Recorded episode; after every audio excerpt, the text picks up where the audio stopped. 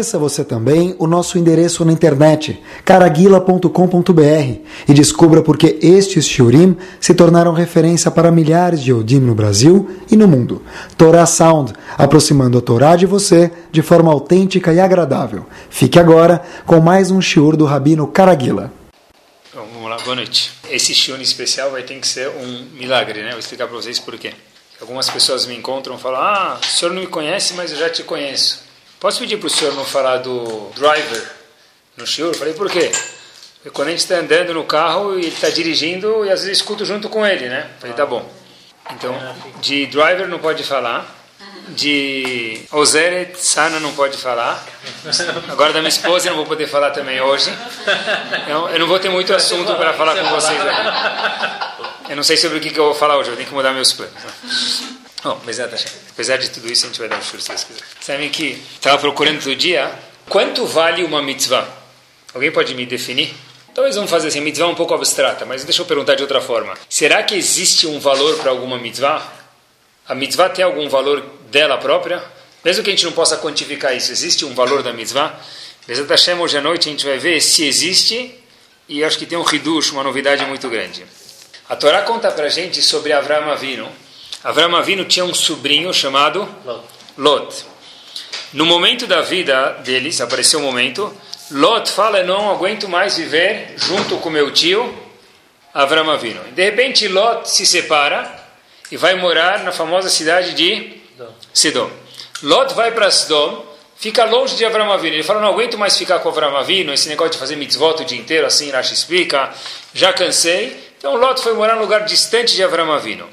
Acontece em Parashat Lech Lecha, a Primeira Guerra Mundial. A gente acha que a Primeira Guerra Mundial aconteceu faz pouco tempo atrás relativamente, está errado, porque a Torá conta em Parashat Lech Lecha que aconteceu a Primeira Guerra Mundial de cinco reis contra outros quatro reis. E a Torá própria conta para a gente em Parashat Lech Lecha que Lot foi capturado durante essa guerra como um prisioneiro de guerra. Avram Avinu, conta a Torá, vai salvar Lot do cativeiro desses reis que capturaram ele. O Passuco fala algo curioso. Diz o Passuco o seguinte: Vaishma Avram, Avram Avinu escutou que Nishbai Rav, que o irmão dele, ou melhor dizendo, o sobrinho, foi capturado. O que, que ele fez? Vayareket Hanikav, ele, vamos dizer, vamos dizer que ele, ele pegou um ajudante, vamos traduzir por enquanto assim, e ele debetou, as pessoas que trabalhavam com ele na casa, Shmona Asar Meot, 318 soldados. Quer dizer, Avram Avinu viu que Lot foi capturado durante essa guerra, era sobrinho dele, precisava salvar ele. Ele pegou 318 soldados e foi guerrear contra quem? Contra esses reis. É curioso, entre parênteses, lembrar que o Talmud conta para gente no Tratado de Nedarim, na página 32, há uma coisa interessantíssima. O Talmud pergunta por que o povo foi parar no Egito durante a escravidão. Qual é a razão que a gente teve que ser escravizado no Egito? Por que no Egito e por que escravizado? Tem algumas opiniões, três mais precisamente. Uma das opiniões é esse episódio. Avram Avinu pegou 318 pessoas que estavam com ele. O que Avram Avinu fazia com essas 318 pessoas? Eram sábios de Torá, que Avram Avinu ensinou eles Torá, e usou eles para lutar no exército. Diz o Talmud, já que Avram Avinu usou um Talmid Chacham para uma guerra, e aparentemente ele teria outras pessoas que ele poderia usar, ele acabou usando essas pessoas, ele fez o erro de se aproveitar de um sábio de Torá para uma coisa que não era necessária no momento. Então, por isso, o povo teve que ficar 210 anos sendo escravo no, exército, no, no Egito. Voltamos para a história de novo. Avram Avinu chega e pega esses 318 pessoas. Mas o Pasuk leu da seguinte forma: Vayarek et Hanikav. O que quer dizer Vayarek et Hanikav? O que, que ele fez? A tradução é que ele armou esses 318 soldados. Avram Avinu pegou esses 318 alunos ou soldados e armou eles para guerrear e capturar Lot de volta e salvar, liberar Lot do cativeiro. Agora ele armou eles com o quê? Com o que a gente arma um soldado? O que vocês diriam? Avram Avinu pegou 318 soldados para salvar Lot e armou eles. Armou ele com o quê? Tá bom, não tinha naquela época bazuca, é, Uzi, mas estilingue talvez tinha. Não sei se tinha tripa de mico, mas estilingue tinha, não tinha? Então Avram Avinu pegou e armou ele com alguma coisa. Diz o Talmud, não. Mas Serra Nendarim está escrito que em duas discussão. Rav conta que ele armou eles fora com a arma de verdade, colocou Torá. Eu já vou explicar o que quer dizer isso. E Shmuel diz que não, ele deu dinheiro para eles. Então, epa, um segundo. Rav diz que antes eles irem para a guerra, deu Torá para eles, ensinou eles Torá. Então dá para entender. O indivíduo está indo para a guerra, Primeira Guerra Mundial, 318 soldados contra milhares de soldados. Então Avram Avinu tinha que inserir dentro deles o quê? Torá. Torá quer dizer o quê? Olha, confia em mim, porque eu confio em Hashem e vai dar certo.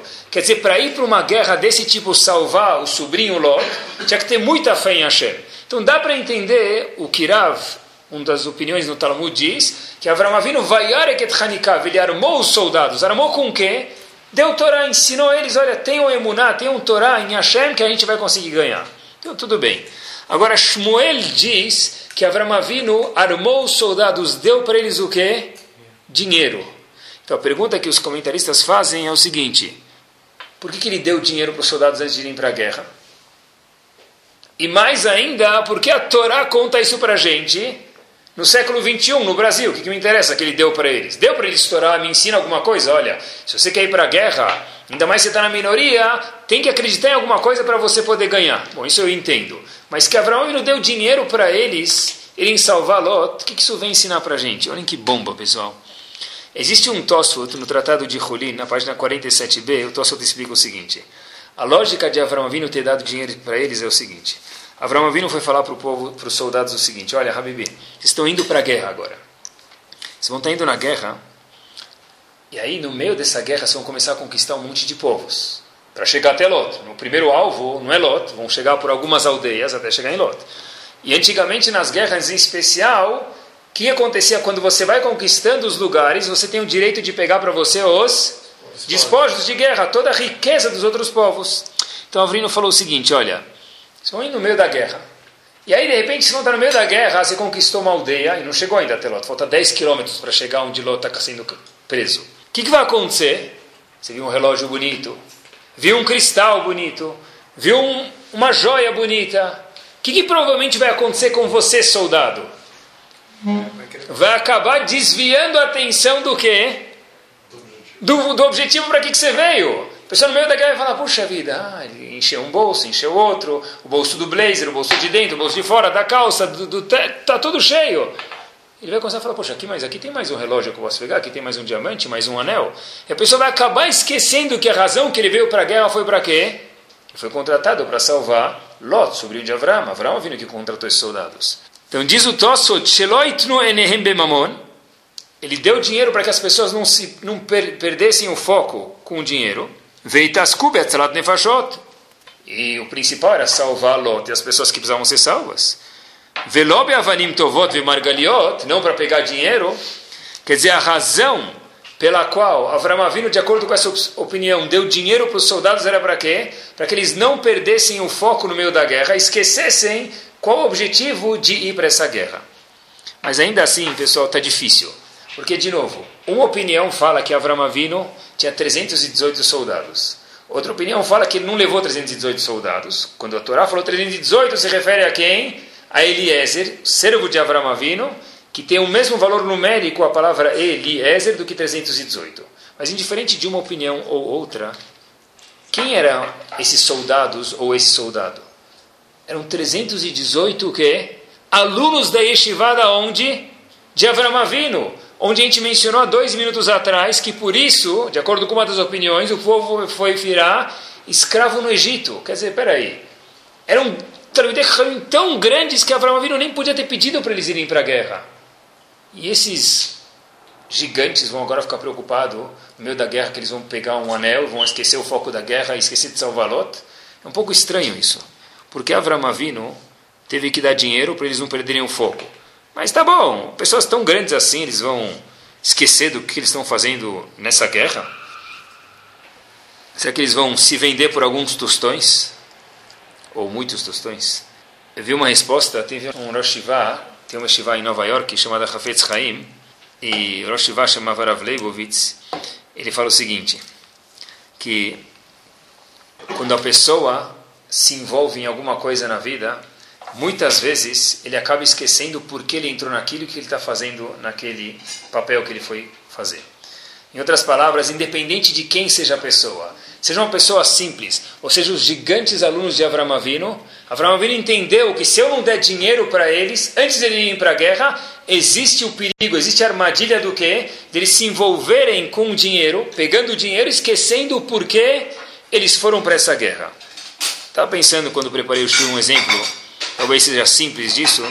Quantas vezes acontece que a pessoa fala, eu vou abrir, século 21, o meu e-mail para ver tal e-mail ou para mandar tal e-mail para tal cliente ou para tal pessoa.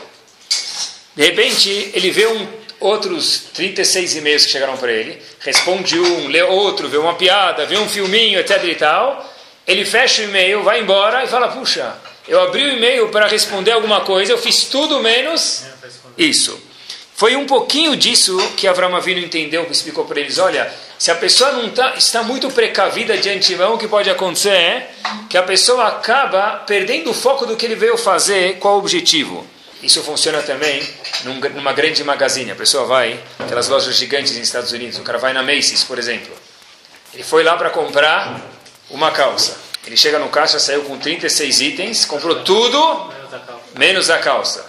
Ou às vezes a pessoa vai no supermercado com a lista, se precisa, faltou uma coisa tal, que a empregada mandou fazer. Né? Isso eu posso falar da empregada. Né? Mandou fazer. A pessoa fala, ah, eu comprei tudo, só esqueci a lista. Porque a pessoa às vezes sem querer vai e acaba esquecendo.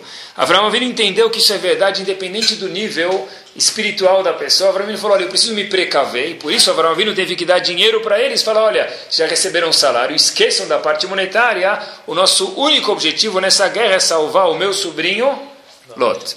Quantas vezes a pessoa liga para falar alguma coisa com alguém, pois desliga e fala, puxa, eu liguei para falar tal coisa, eu esqueci de falar o que eu tinha que falar. Então muitas vezes a pessoa acaba perdendo o foco. Talvez um último exemplo que ele é mais comum ainda. A pessoa viaja na, nas férias, fala, onde você está indo? Fala, estou indo descansar com a minha família. Ele vai lá, aproveita, graças a Deus, volta depois de uma, duas semanas, e aí você pergunta para o indivíduo, como vai, Habibi? Está bem, não sei o lá. Fala, estou precisando agora dormir uns dois dias seguidos. Aí você pergunta para ele, mas, poxa vida, como estava a diferença? Ele estava ótimo, mas eu preciso dormir uns dois dias seguidos. Mas você não foi para descansar? Falei, é verdade, eu esqueci, eu fui, mas acabei me envolvendo em um monte de coisas, entre um parque e outro. Não deu muito tempo para descansar. Eu fui para Disney com as crianças correndo de um lado para o outro, não descansei. Quer dizer, no exemplo de Disney talvez não seja grave, mas muitas vezes o que acontece é que a pessoa vai para alguma coisa ele acaba depois se envolvendo em outros detalhes, esquecendo o porquê ele foi nessa jornada. Esse foi o medo de Abraão Avino. Às vezes a gente resolve tantas coisas, pessoal, que a gente acaba esquecendo o porquê a gente está aqui. A pessoa, muitas vezes, a gente é frequente, né? A pessoa fala, olha, eu escutei uma vez que precisa ganhar uma certa aliá no Sefer Torah. A pessoa fala, olha, eu quero, eu estou no Sefer Torah, eu sei que Hoje isso é comum, né? Eu sei que hoje é Yortzeit, é o dia de Loalê, no falecimento de tal pessoa. A pessoa escutou que tem que subir maftir, que é melhor, por exemplo. Né? Por que ele está subindo na Torá? Qual a razão que ele está subindo na Torá? Quem te diria? Para fazer bem para quem? Para o ente que ele está indo fazer Kadish. De repente ele descobre que o Gabai já chamou outra pessoa para maftir. Ou aliá que for. O que, que ele faz? Todo um alvoroço. Quer dizer, a pessoa esqueceu qual foi o foco. O foco foi para fazer bem para a pessoa, fazer uma mitzvah, onde no fim o que aconteceu é que a pessoa acabou se perdendo. Quantas vezes, pessoal, a pessoa transforma o Kiddush Hashem, sem querer, mas acontece, em Hilul Hashem. Ele falou, olha, eu só subo na Torá se for xixi. Você está ali. Né? Por quê? Porque eu escutei que esse é o melhor. Mas chamaram outra pessoa naquele momento, mesmo que essa pessoa era o principal da história. Chamaram outra pessoa. Ele fica todo o quê? Bravo. Quantas histórias tem Baruch Hashem que vocês não conhecem? Mas eu escutei recentemente. Uma pessoa que falou num rezo mais, alguém me contou. Eu venho falou num rezo mais nessa sinagoga. Porque outra pessoa recebeu tal aliá e eu não recebi. Mas aí você pergunta a pessoa, por que você ficou chateado? Não, porque eu queria dar o cavoto para Hashem. Peraí, você queria dar o cavoto para você mesmo, não para Hashem. Porque senão você não ia embora da sinagoga. Talvez a semana que vem vão te dar a oportunidade. Avram Avinu entendeu que se a pessoa não se precaver no começo, é um teste muito difícil, maiusculamente, se a pessoa acabar e acaba perdendo o foco, esquece o porquê das coisas. Olhem até onde vai, pessoal, e olhem quanto um gigante é gigante, parece banal nos nossos olhos, e eu acho que eu tenho certeza, me permitam, que ninguém se comportaria aqui assim. Tem uma história que aconteceu com Razonish. Razonish foi o gigante de 50 anos atrás, mais ou menos. O Razonish tinha um minyan que rezava Netz. Netz é o primeiro momento que pode rezar Shacharit. E é melhor, se possível, a pessoa rezar Shacharit horário quando nascer do sol. Começar a me dar quando é o nascer do sol. Só que como tudo dentro da Torá existe Machloket. Como calcular o horário do nascer do sol? Como calcular o Netzachama? O Razonish calculava numa tal forma, e havia uma pessoa que rezava no Minyan do Razonish calculava de uma forma diferente. Aonde era o Minyan? Na casa do Razonish. Então, vamos exemplificar. De acordo com o Razonish, essa semana o Netzachama era 6 horas e 3 minutos. Primeiro momento para rezar, Shaharit. De acordo com o Razonish era 6 e 3, de acordo com essa pessoa que era um Talmud um sábio, era 6 e 12. Que horas eles rezavam Shaharit? Que horas eles começavam a midar? Que horas eles consideravam Netz? Às 6 horas e 3 minutos, porque a casa do Razonish, o gigante da geração, a gente vai seguir ele. Aconteceu que essa pessoa que discutia com o Razonish como calcular a hora do Netz Ahama, tinha um rio Sabem que Loalê, nos Ashkenazim em especial, tem o costume, quando tem alguma razão para fazer Kadish, que eles são Hazan durante todo o tempo da, do, do luto. Então, essa pessoa que rezava na casa do Hazonish, o que, que fez? Falou, preciso ser Hazan. E foi Hazan durante todo o Shaharit que tinha na casa do Hazonish. Só que já que ele era Hazan, ele queria rezar netos conforme a opinião de quem? Dele próprio, e mais importante, diferente de quem? Do Hazonish. Passou-se uma semana, um mês, dois meses, três meses, o indivíduo foi sendo razão conforme a opinião dele e nem pediu autorização para o Razonish. Os alunos perguntaram para o Razonish, Rav, peraí, tem limite para a paciência. Na sua casa, fazer diferente do que você pediu, do que você escolheu, pelo menos que ele rezasse com nets do seu horário, não conforme o cálculo dele. Disse o Razonish, olhem que gigante, pessoal. Perderam o foco. Foram rezar nesse, mas perderam o foco, diz o Razonish. Por quê? O que quer dizer Vatikin? É obrigado a rezar Vatikin? É obrigado a rezar no primeiro momento? Não, é melhor. É para mostrar o quanto você gosta das mitzvot. Já que é o primeiro momento quando nasce o sol, oh, eu quero rezar, eu quero fazer as mitzvot, seis estrelas. Isso se eu agora trabalhar minhas mitzvot e ficar quieto durante um ano, deixar ele rezar no horário dele, eu estou fazendo muito mais do que Vatikin? Porque estou abrindo mão do meu, do meu horário, considerando o horário dele. Já se eu for reclamar com ele, apesar que provavelmente eu vou ganhar, porque é na minha casa, ele que era o chefe, o tzadik, o sábio, o raham da geração, o que, que ia acontecer? Ele ia ganhar, mas não ia ser tão vatiquim. Onde o Razonish falou, olha meus amigos, a gente está tão preocupado em chegar no horário, fazer o horário, mas por que é melhor rezar vatiquim? Porque está mostrando o quanto você quer se esforçar para as mitzvot. Então fica quieto às vezes também mostrar, é tão vatiquim quanto o horário. Mas para isso precisava de um razonish para entender. Porque normalmente, da minha parte, eu acho que se fosse 6 e 3 e alguém reza, acorda às 5 e 20 da manhã para começar a reza, para chegar às 6 e 3 na Midá, e o Razan espera até 6 e 8, poxa, eu vim rezar cedo. Então, quantas pessoas vão estar batendo no relógio e falando, no, Yella, Awam, vai. Tem horário, meu amigo. Você ainda veio aqui, chegou, chegou atrasado, quer sentar na janela do bondinho? O Razonish entendeu que o quê? Isso que é Vatiquim. Quer dizer, não perdeu o foco do porquê das coisas.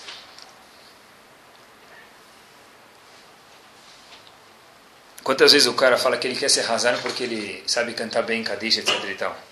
Ele discute com o vizinho por que, ele foi razão e ele não foi razão. Coisas que, poxa vida, mas por que você quer ser razão? Não, porque eu gosto. Tá ótimo, então seja razão mesmo. Mas às vezes não dá. Eu quero ser razão porque eu sei que eu tenho uma voz bonita, me falaram. Tomara que falaram a verdade, né? Senão, coitado do senhor. Me falaram e eu quero ser casado e outra pessoa foi e ficou chateado. Quer dizer, tudo isso é lembrar o porquê das coisas e ver se vale a pena de fato ficar chateado. Sabe que Rav de Slonim conta que uma vez ele chegou, Slonim é uma Hassidut muito grande em Israel, ele chegou uma vez para um Avrech e viu o Avrech, uma pessoa que estudava na Yeshiva dele, muito chateado. O que aconteceu? Era Pesach. Falou, olha, eu cheguei em casa a Pesach e eu vi uma migalha de pão. Já tinha começado o Pesach. E como é que eu não vou ficar chateado? O Rav entendeu, falou, puxa vida, de fato, encontrar um pedaço de pão em Pesach, uma migalha, é incômodo. E o Rav falou para ele, o que, que você fez? Falou, ah, desculpe, Rav, se eu quer que eu fale a verdade? Ele falou, quero. Eu falei, olha, eu falei para minha esposa que não dá desse jeito. Nem limpar a casa ela não conhece. Perguntou o Rav Disclone, que tom você usou? Dubla aí. O indivíduo já aproveitou para soltar os cachorros e dublou. Disse o Rav Disclone para ele, Habibi, gostei. Agora, Rav, o que o senhor tem a dizer sobre isso? O Rav Disclone falou para ele, olha, deixa eu te contar uma coisa. De fato, ver Hametz em Pesach é incômodo. Mas, disse o Rav Disclone para ele, sempre você já vendeu Hametz. Já fez Bitur Hametz.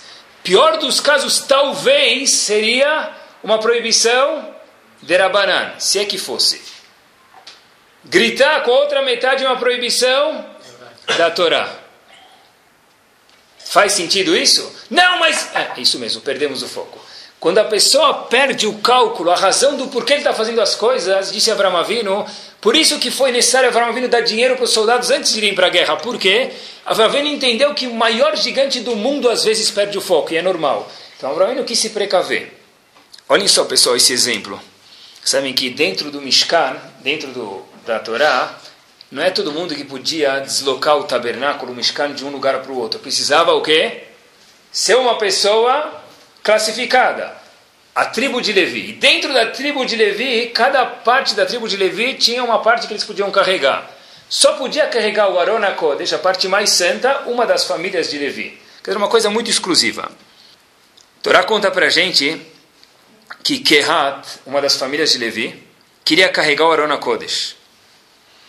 Começou uma discussão, uma briga, e a Torá conta para a gente que de tanto eles brigarem, Kehat desceu de nível espiritual e quando acabou carregando, o Arona Kodesh morreu, um dos líderes, uma das pessoas da tribo de Kehat. Por quê?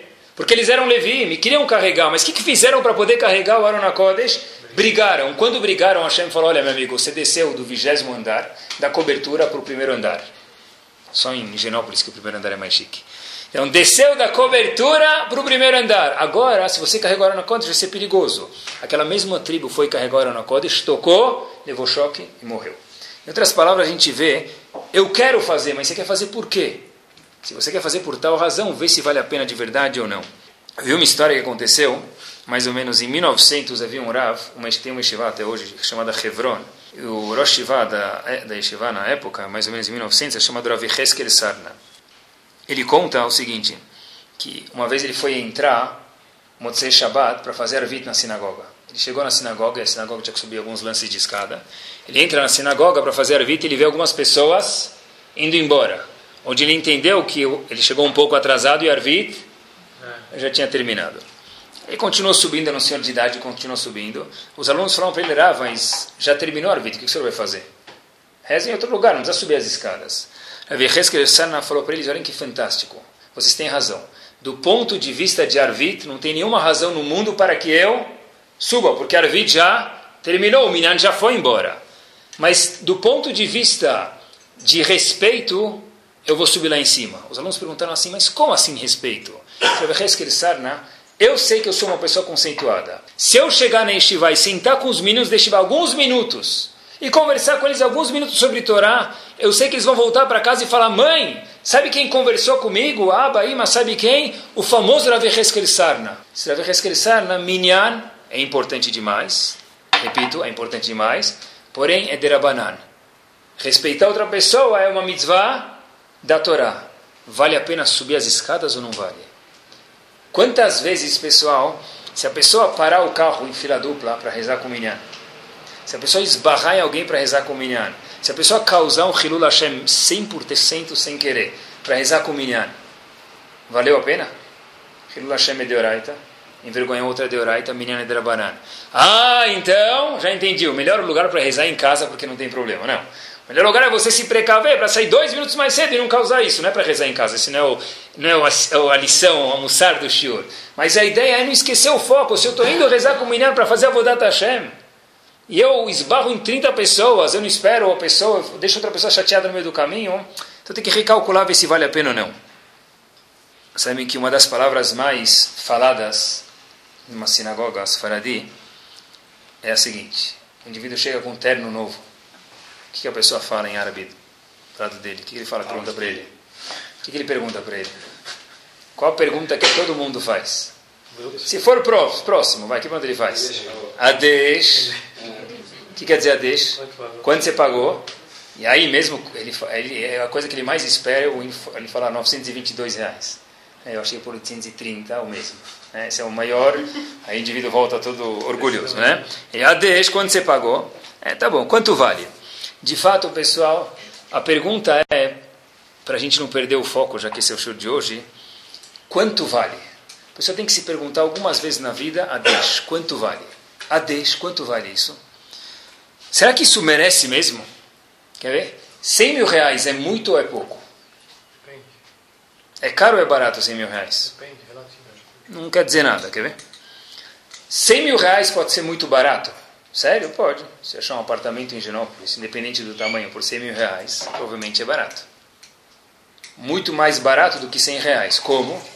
Se achar uma corrida daqui para os jardins, 4, 5 quilômetros, e pagar 100 reais, é caro. Quer dizer, 100 mil reais ou 100 reais não existe caro e barato. Depende o quê? Qual é a função dos 100 mil e qual a função dos 100 reais? Para que você quer fazer isso? O que você quer fazer com isso? Depende, pessoal, de que valor a gente dá para alguma coisa. Se eu acho um apartamento importante um carro importante, eu vou atribuir um valor maior para isso. Se eu acho uma coisa banal, então no máximo que eu vou dar é 10, 20 reais ou o que for. A pergunta sempre é a deixa. Quanto vale isso para mim? Quanto vale isso para minha família? Aconteceu alguns dias atrás, em algum lugar, eu estava conversando com um grupo de jovens e eu fiz questão de falar para eles que eu não tenho televisão em casa. Só faltava eu acender a luzinha no meu dedo, tá? Na época, quem, quem viu o filme do ET, só faltava eles olharem para mim e ver se minha, meu dedo acende a luzinha. Só isso, tá bom? Eu sabia que eles iam pensar assim, mas eu falei, olha, um trabalho que eu acho que é parte da minha vida é saber que tem pessoas que são Haridim que não têm televisão em casa. Ah, mas eu acho estranho. Hein? Eu falei, puxa vida, de fato, eu também, eu também acharia estranho se alguém me contasse isso alguns anos atrás. Mas eu queria que vocês soubessem que existe alguns bichos assim nesse mundo, chamado eu sou um deles, que não tem televisão em casa. Assim contei para as pessoas. Ah, bateu um papo, tal, etc e tal. Aí um jovem fez a seguinte questão para mim. Um jovem ou uma jovem interessa. Fez a seguinte questão para mim. Mas Rabino, o senhor não tendo televisão em casa? Uma pergunta muito boa. O senhor priva os filhos de muita coisa. Falei, como assim? Falei, olha, você não tem televisão em casa, isso é sufocar os filhos, fechar os filhos. Falei, puxa vida, é muito boa pergunta, eu adorei sua pergunta, e de fato mesmo. É verdade, uma muito boa pergunta. Aí, olha, eles não podem ver isso, não podem ver aquilo. Ah, é, isso não sei se tem direito de, de ser tão assim, é, duro com os filhos. Falei, é, puxa, bom, é verdade, a pergunta é muito boa, e de fato é. A Shem me ajudou na hora, e apareceu a lampadinha do, do ela fez um pedido para a Shem me ajudar a responder, porque estava numa fria. E aí eu fiz a seguinte questão para essa pessoa. falei, olha, se seu pai escutasse que você está andando com algum jovem, amigo ou amiga, tanto faz, essa pessoa, ele é expert em drogas. Carle Hassami, ele conhece todas. Ele conhece todas. O que, que, você acha que seria a reação do teu pai? Ele gosta de você, teu pai, né? Ele falou, claro que gosta. Qual seria a reação do teu pai? Se a pessoa me falar, olha, certeza que ele não ia deixar eu andar com, com com eles, claro, meu pai não vai deixar andar com pessoas assim que, né? Já... É- Ai, mas espera aí, Rabino, não faz da pergunta não. A pergunta era o negócio da televisão. O que, que está? Eu falei, calma, a gente, um bom rabino sempre responde uma pergunta com outra pergunta. Eu falei para ela o seguinte, olha, quanto vale o seu corpo? Eu falei, por quê? Eu falei, olha, teu pai não te deixaria andar alguém com drogas, por quê? Porque ele acha que teu corpo vale, não é? E andar com droga vai danificar teu corpo. Eu atribuo um valor importante a Neshama dos meus filhos, tanto ou igual o que seu pai atribui ao valor do seu corpo. Sempre a pergunta, meus queridos, é a deixa. Se eu entendo que a Neshama dos meus filhos, a pureza dos meus filhos, a Ruhaniut, que é a única coisa que vai ficar depois de 120, vale, então não existe mais pergunta por que, que eu não tenho televisão em casa, por exemplo. Por quê? Porque andar com alguém que faz coisas ruins não pode. Mas e alguma coisa que prejudica a Neshama do meu filho? Isso pode? Sempre volta a pergunta. O foco é quanto vale alguma coisa. O valor conforme eu atribuo, assim eu vou agir na vida. E na vida, Tudo na vida a pessoa sempre pergunta quanto vale. Foi caro ou foi barato? Não, não, existe caro ou barato. Se eu quero muito ir para um resort, não existe caro e barato. Eu quero muito, então eu vou, vou atribuir no meu budget um valor maior do que se eu fosse fazer outra coisa. Conforme o que eu acho que alguma coisa vale, eu vou escolher atribuir um valor. Se eu acho que a Neshama, no caso do exemplo minha ou dos meus filhos, tem um valor, eu não vou pensar, puxa, isso vale mais drogas não vale. Não, droga também é importante, também preciso me cuidar. Óbvio. Mas, e a Neshama deles é menos, menos valioso do que isso? Algo a se perguntar. Sabe que eu lembro uma vez, o Ben Ishai conta uma história que tinha um businessman muito grande. Os, os, sempre os nossos personagens se chamam Reuven, é sempre o mesmo Reuven, fulano. Reuven, diz o Ben Ishai, que era um businessman muito grande, e cada vez ele entrava no Knis, ele usava com outro tefilim. Então o Ben Ishai foi ver o que aconteceu e entendeu que esse indivíduo cada vez estava pegando o tefilim emprestado de outra pessoa. Ben Ishai viu que esse pessoa que rezava no Knis dele tinha os meios e falou para ele, olha, deixa eu chegar para ele e falar, se eu quiser, vamos comprar um tefilim para ele. Falou para ele, ah, Habibi, que tal o senhor comprar um tefilim? Porque não é legal ficar pegando de outras pessoas, às vezes o tamanho está muito largo, está muito curto, às vezes ele acha que é nazia, faradi, cada um tem que usar o seu costume, então, pega, compra um para você. Aí Reuven fala para o Ben Israel, fala, olha, eu, eu não sei onde compra tefilim, sabe? Ben Israel fala para ele, não se preocupa, eu compro para você. Ele, tá bom? Reuven pergunta para o Ben Israel, o que? Adesh, o senhor de hoje, quanto custa o tefilim? Ben Israel vira para ele e fala, olha, Habibi, tem de 800 a 2 mil dólares. Quase que ligaram para Hatzalah de imediato. 800 a 2 mil dólares? Barmenan Kishbara, né? quase na hora. O indivíduo fala, não, Rav, Mathaf, não se preocupa, eu vou comprar, eu vou me virar, eu sozinho, eu sou um bom businessman, eu sei me virar, tá bom. O Israel falou para ele, tudo bem. Passaram-se alguns dias, o indivíduo volta para o Cris com um tefilim novo, um dia, dois dias, três dias o mesmo. Então o Ben Israel vai lá e dá os parabéns para ele, o Ben Ishai vê que o tefilim dele está assim, meio pequeno demais, um pouco estranho. Fala para ele, olha meu querido, onde o senhor comprou o tefilim? Fala, você não sabe, Rav. Eu, desculpa, o senhor entende de alahá, de religião, a barba grande, Hazako Baruch, mas de business, negócios é comigo, rabinos à parte. Paguei 100 dólares no tefilim, no cote lá, tinha uma pessoa, Papai Noel, barbudo, assim, 6 metros a barba dele, de um lado para o outro, tal. É, o Ben falou, ele Hazak Baruch, mas deve ter dentro aí o jornal da semana passada. O que, que, que, tem? Um filhinho de 100 dólares? Só, só as retsuot, as tiras do filhinho custar. Então, tá bom. O businessman falou para o Ben Averot Alav. As Averot é do cara que me vendeu, eu tenho culpa disso. Eu comprei do barbudo, ele tinha barba de 6 metros. As Averot é dele. O Ben Israel falou, tá bom. Às vezes não dá para falar com uma pessoa não quer escutar, não tem o que falar. Continuou. Alguns dias depois, o Ben Ishai vê no Knis, o mesmo indivíduo, Reuven, chega lá cabisbaixo, acabado. Ben Ishai fala para ele, Habib Shubakir, o que, que aconteceu? Fala, Rav, eu comprei um diamante que valia 200 mil por 100 mil. Ishai falou, puxa vida, porque você está triste?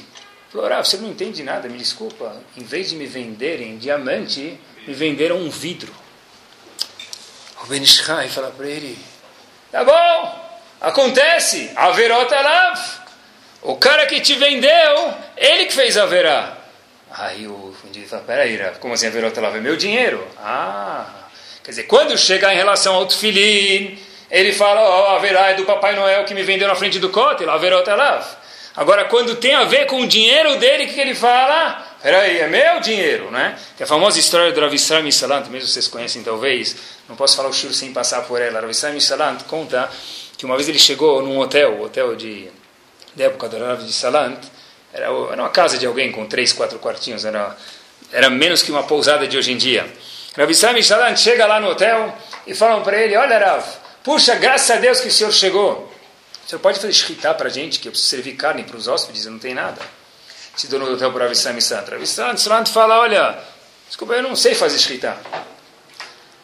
Aí fala, tá bom, então vamos procurar outra pessoa. Aproveita a Avissam e fala, olha, já que você me pediu para fazer escrita, deixa eu te fazer um pedido também. Você pode emprestar 200 dólares? Aí o dono do hotel fala para ele, eu nunca vi o senhor na vida, como eu vou prestar 200 dólares, eu nunca te vi mais gordo, mais magro, não sei quem é o senhor.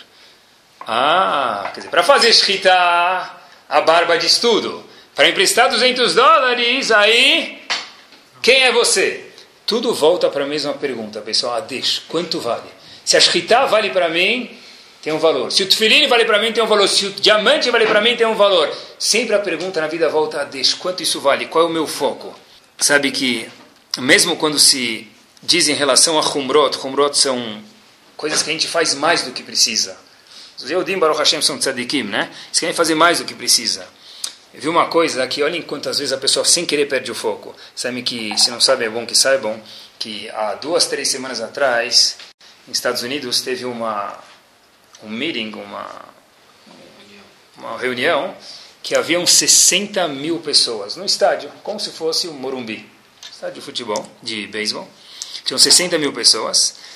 Para quê? Para conversar um pouco, gigantes de Torá foram conversar com as pessoas religiosas como lidar com o mundo da internet.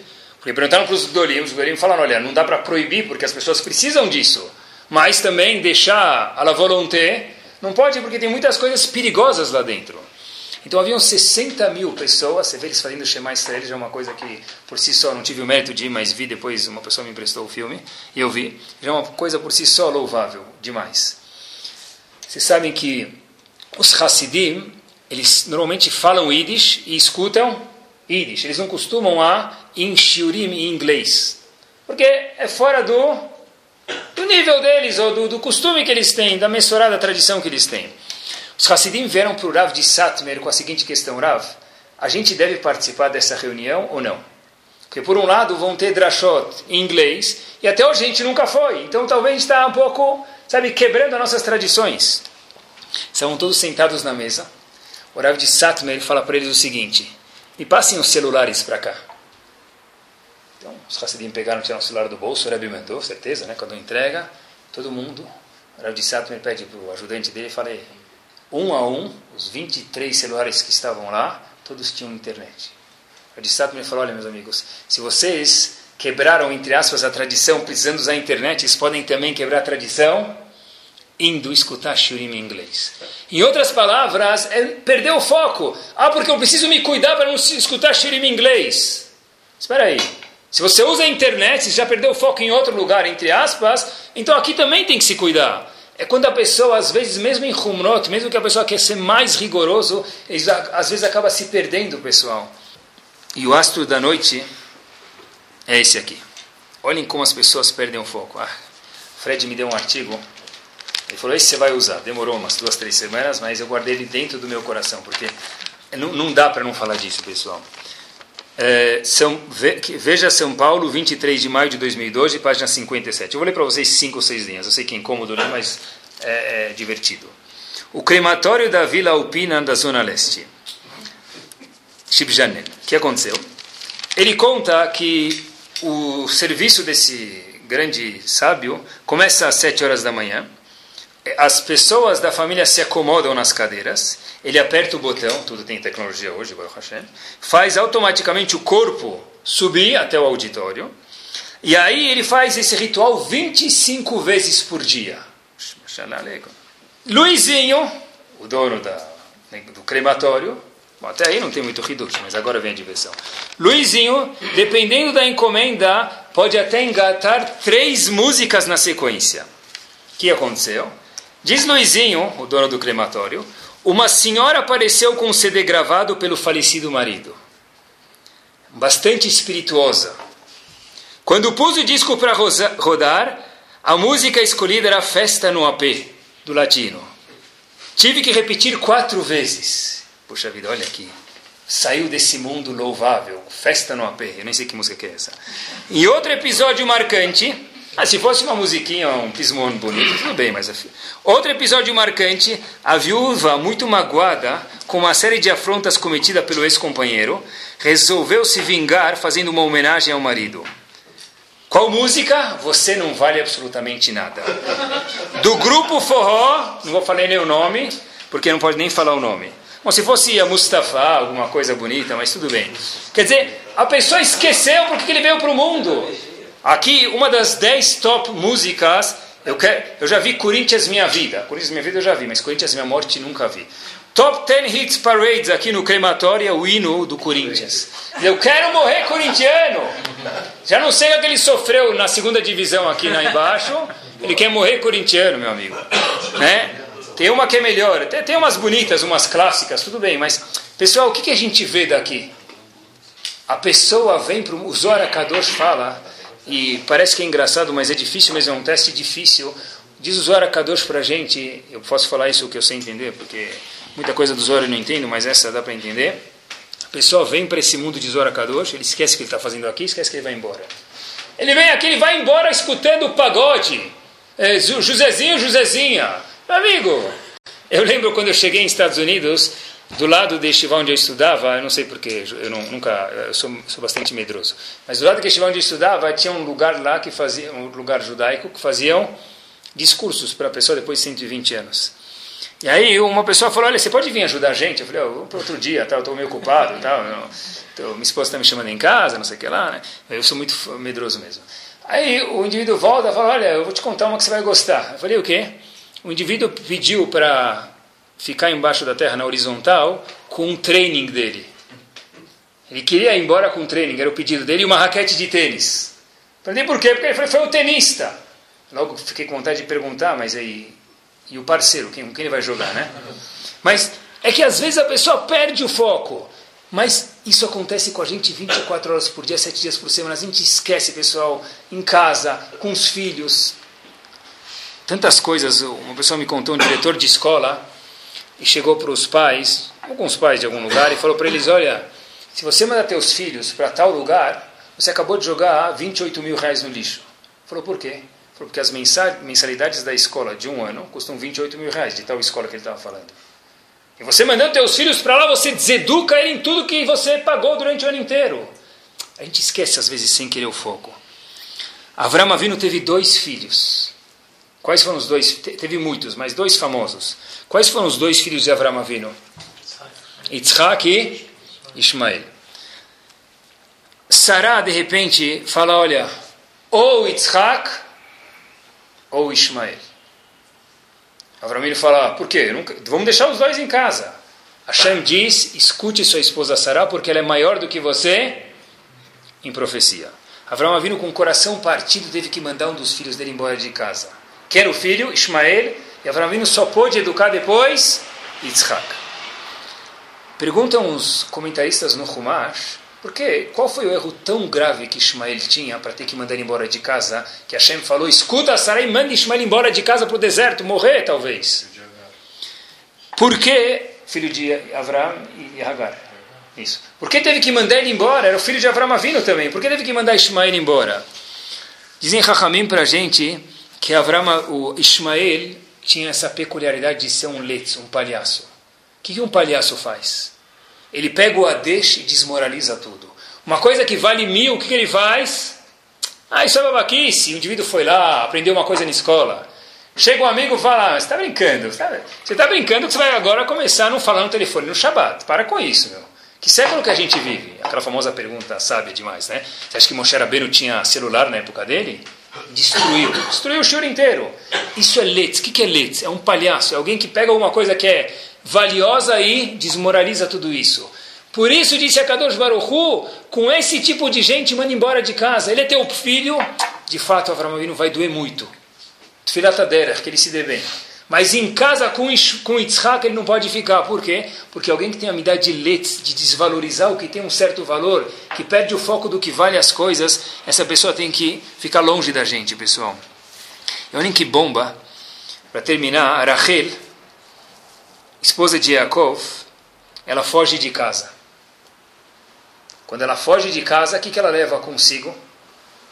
Ela fugiu de casa, fugiu, ela e o marido, Yaakov e Rachel, ela foge de casa, foge do pai. O pai não queria deixar ela embora. O que, que ela leva consigo, diz a Torá? Ela pegou as estátuas do pai. Tá bom. Pergunta ao Zohar Kadosh por que ela pegou as estátuas do pai. Deixa lá. A gente pensaria que ela pegou para quê? Para que o pai não fizesse mais idolatria. Mas não é verdade, porque o pai podia pegar outras estátuas ou comprar outras. Se ele é um idólatra fanático, ele vai comprar outra. Zohar Kadosh, que as estátuas de Lavan, pai de Rachel, as estátuas que Rachel levou, elas eram como um GPS. Está falando do GPS. Era como o GPS. Na estátua podia localizar onde estava quem? A filha dele. Quer dizer, quando Rachel fugiu, se Lavan estivesse com as estátuas, GPS é coisa do passado, não é novidade. Com as estátuas dele, podia olhar lá na estátua e falar: oh, vira à direita, 100 metros, faça retorno. Ele ia seguir as estátuas, a estátua ia falar exatamente onde Rachel fugiu com seu marido Yaakov. Por isso que Rachel teve que levar as estátuas. Pergunto Zohar Kadosh, mas espera aí, se ela queria resolver essa parada, era muito simples, que ela podia ter feito? Pegado as estátuas e jogado na marginal Tietê, pronto. Por que levou as estátuas consigo? Sentou em cima das estátuas, pegou o camelo, sentou em cima. A Torá conta pra gente: joga as estátuas no Tietê. Zohar Kadosh o seguinte: a Vodazara não tem poder nenhum. Como assim? Não existe idolatria? Claro que existe, mas diz Zohar Kadosh, olhem que bomba. A idolatria tem o poder no qual nós atribuímos a ela. Em outras palavras, a única forma de Rachel anular essas estátuas não era jogar no Tietê. Ela precisa fazer uma coisa muito. para desprezar muito as estátuas e mostrar que elas não têm valor nenhum. Por isso, o que, que ela fez? Sentou em cima. Que nem a cela do cavalo. Colocou embaixo da cela do cavalo e sentou em cima. Para mostrar as estátuas não têm valor nenhum. Se ela jogasse no Tietê, não ia mostrar tanto. Talvez ela guardou lá e depois alguém vai pegar depois. Sentando em cima, está falando: olha, você não vale nada. Você é que nem a cela do cavalo. Daqui, a gente aprende que nada tem um valor fixo. Tudo tem um valor conforme nós atribuímos.